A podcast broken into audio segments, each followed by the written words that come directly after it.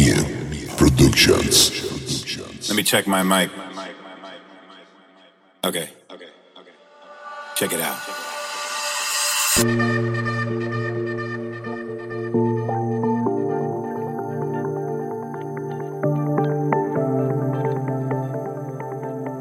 Man, you can't catch a break. Like me. It's like I'm up in the club on a Saturday night, just kicking it, you know, with my boys, chilling, having a good time. The DJ throws on my favorite song, and I'm dancing with this sexy ass honey. And in walks my girlfriend. He takes one look at the situation, comes directly up to me, and proceeds to trip. Let's try this again. Here we go again, go again, go again, go again, go again, go again, go again. Three hours late to work. And when you finally get there, your boss just looks at you and says, There you go again. Don't even bother to explain yourself. Cause I don't wanna hear it. Just get your shit and go.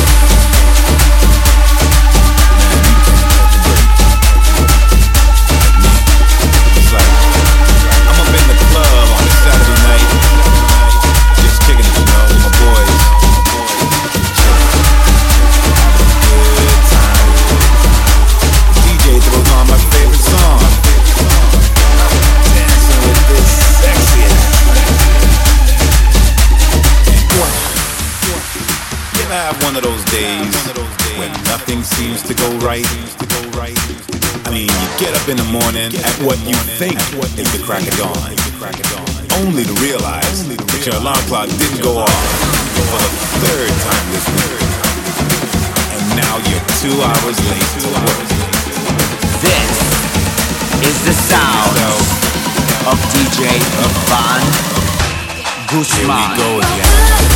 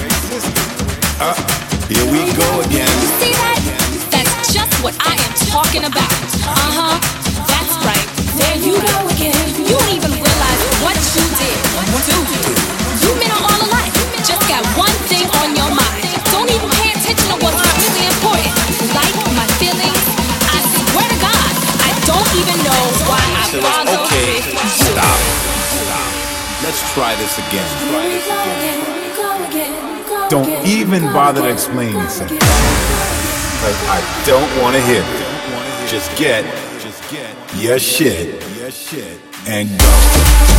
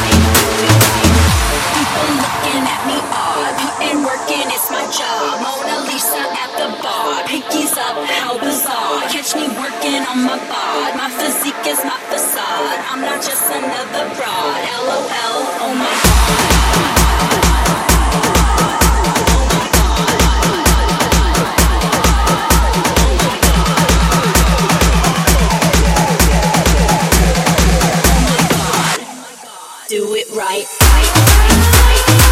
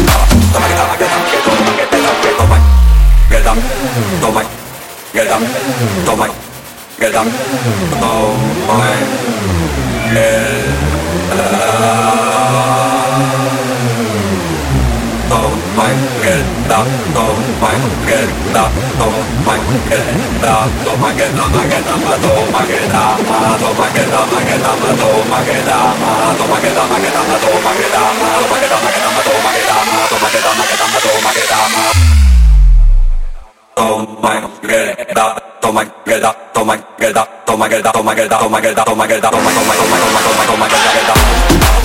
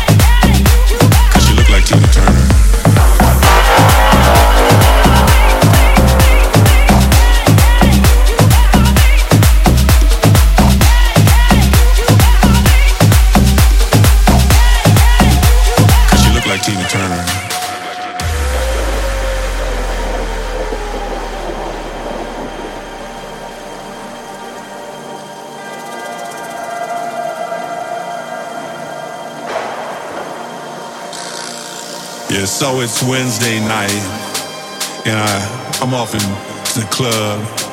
I check my shit, and I head inside, and I see that girl that we all call Tina Turner, cause she looked like Tina Turner. And she said, "Hey, love, Rocket Ride," and I said, "Yeah, Rocket Ride."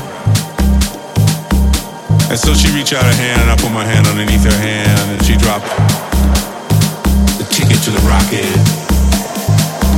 And I flew that up into my mouth and ran it down in my stomach. Tina Turner smiled at me and she said, Oh boy. And that shit fucked me up, man.